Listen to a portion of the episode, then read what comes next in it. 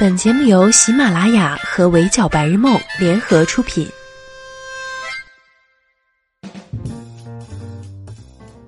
闹钟只能叫你起床，我负责叫醒梦想。Hello，大家好，欢迎收听本期的 Madam 神侃娱乐圈，我是 Madam 九九。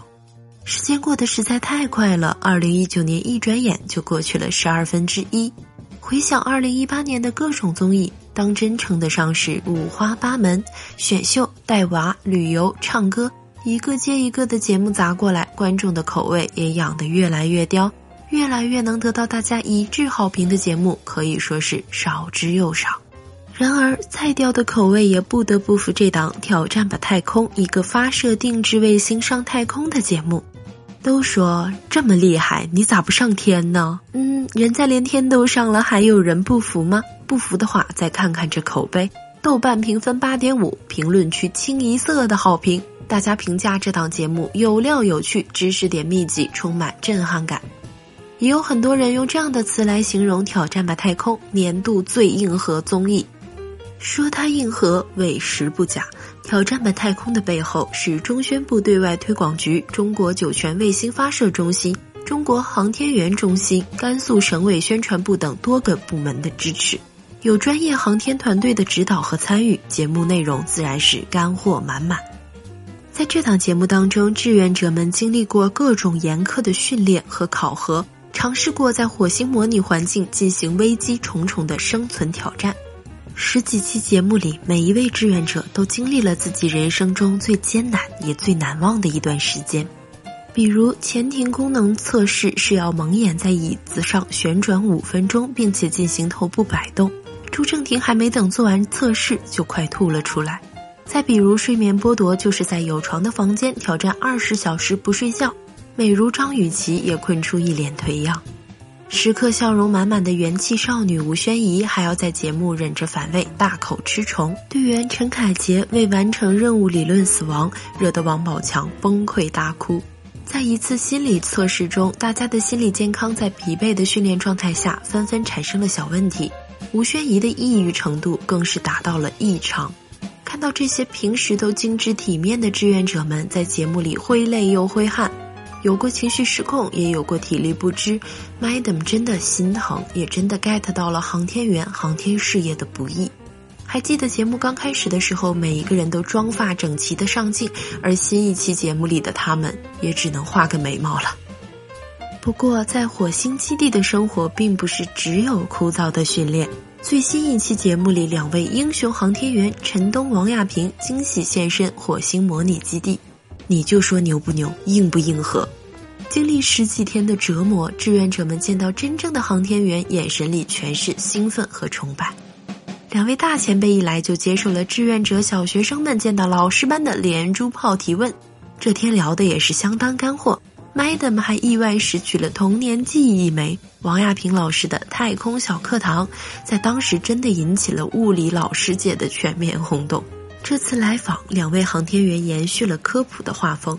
原来在太空舱里养小动物也不是不可以。神舟十号就曾经把蚕宝宝带到太空，活得还不错。航天员在太空舱内喝水一定要用吸管和密封袋，不然是喝不到的。除了答疑解惑，两位航天员还肩负着一个重要的任务，那就是选择两位志愿者成为深空讲堂的主讲人。为了拿到这个名额，几位志愿者都卯足了劲儿。不过，这个考验专注力的小蜘蛛成功引起了 Madam 的注意，把会感知脑电波的特殊发带戴上，集中精神，小蜘蛛就会开始爬，专注力越高，它爬得越快。这是什么高科技？想玩在线求链接呀？和朱正廷快速行走的小蜘蛛不同，王宝强的蜘蛛竟然纹丝不动。年龄啊，你可能是条沟。还有考验即时反应能力的新闻稿件播报，张雨绮性感御姐音送上情感夜话。城市里每一个孤独的你，都可以找琪姐在线疗伤哟。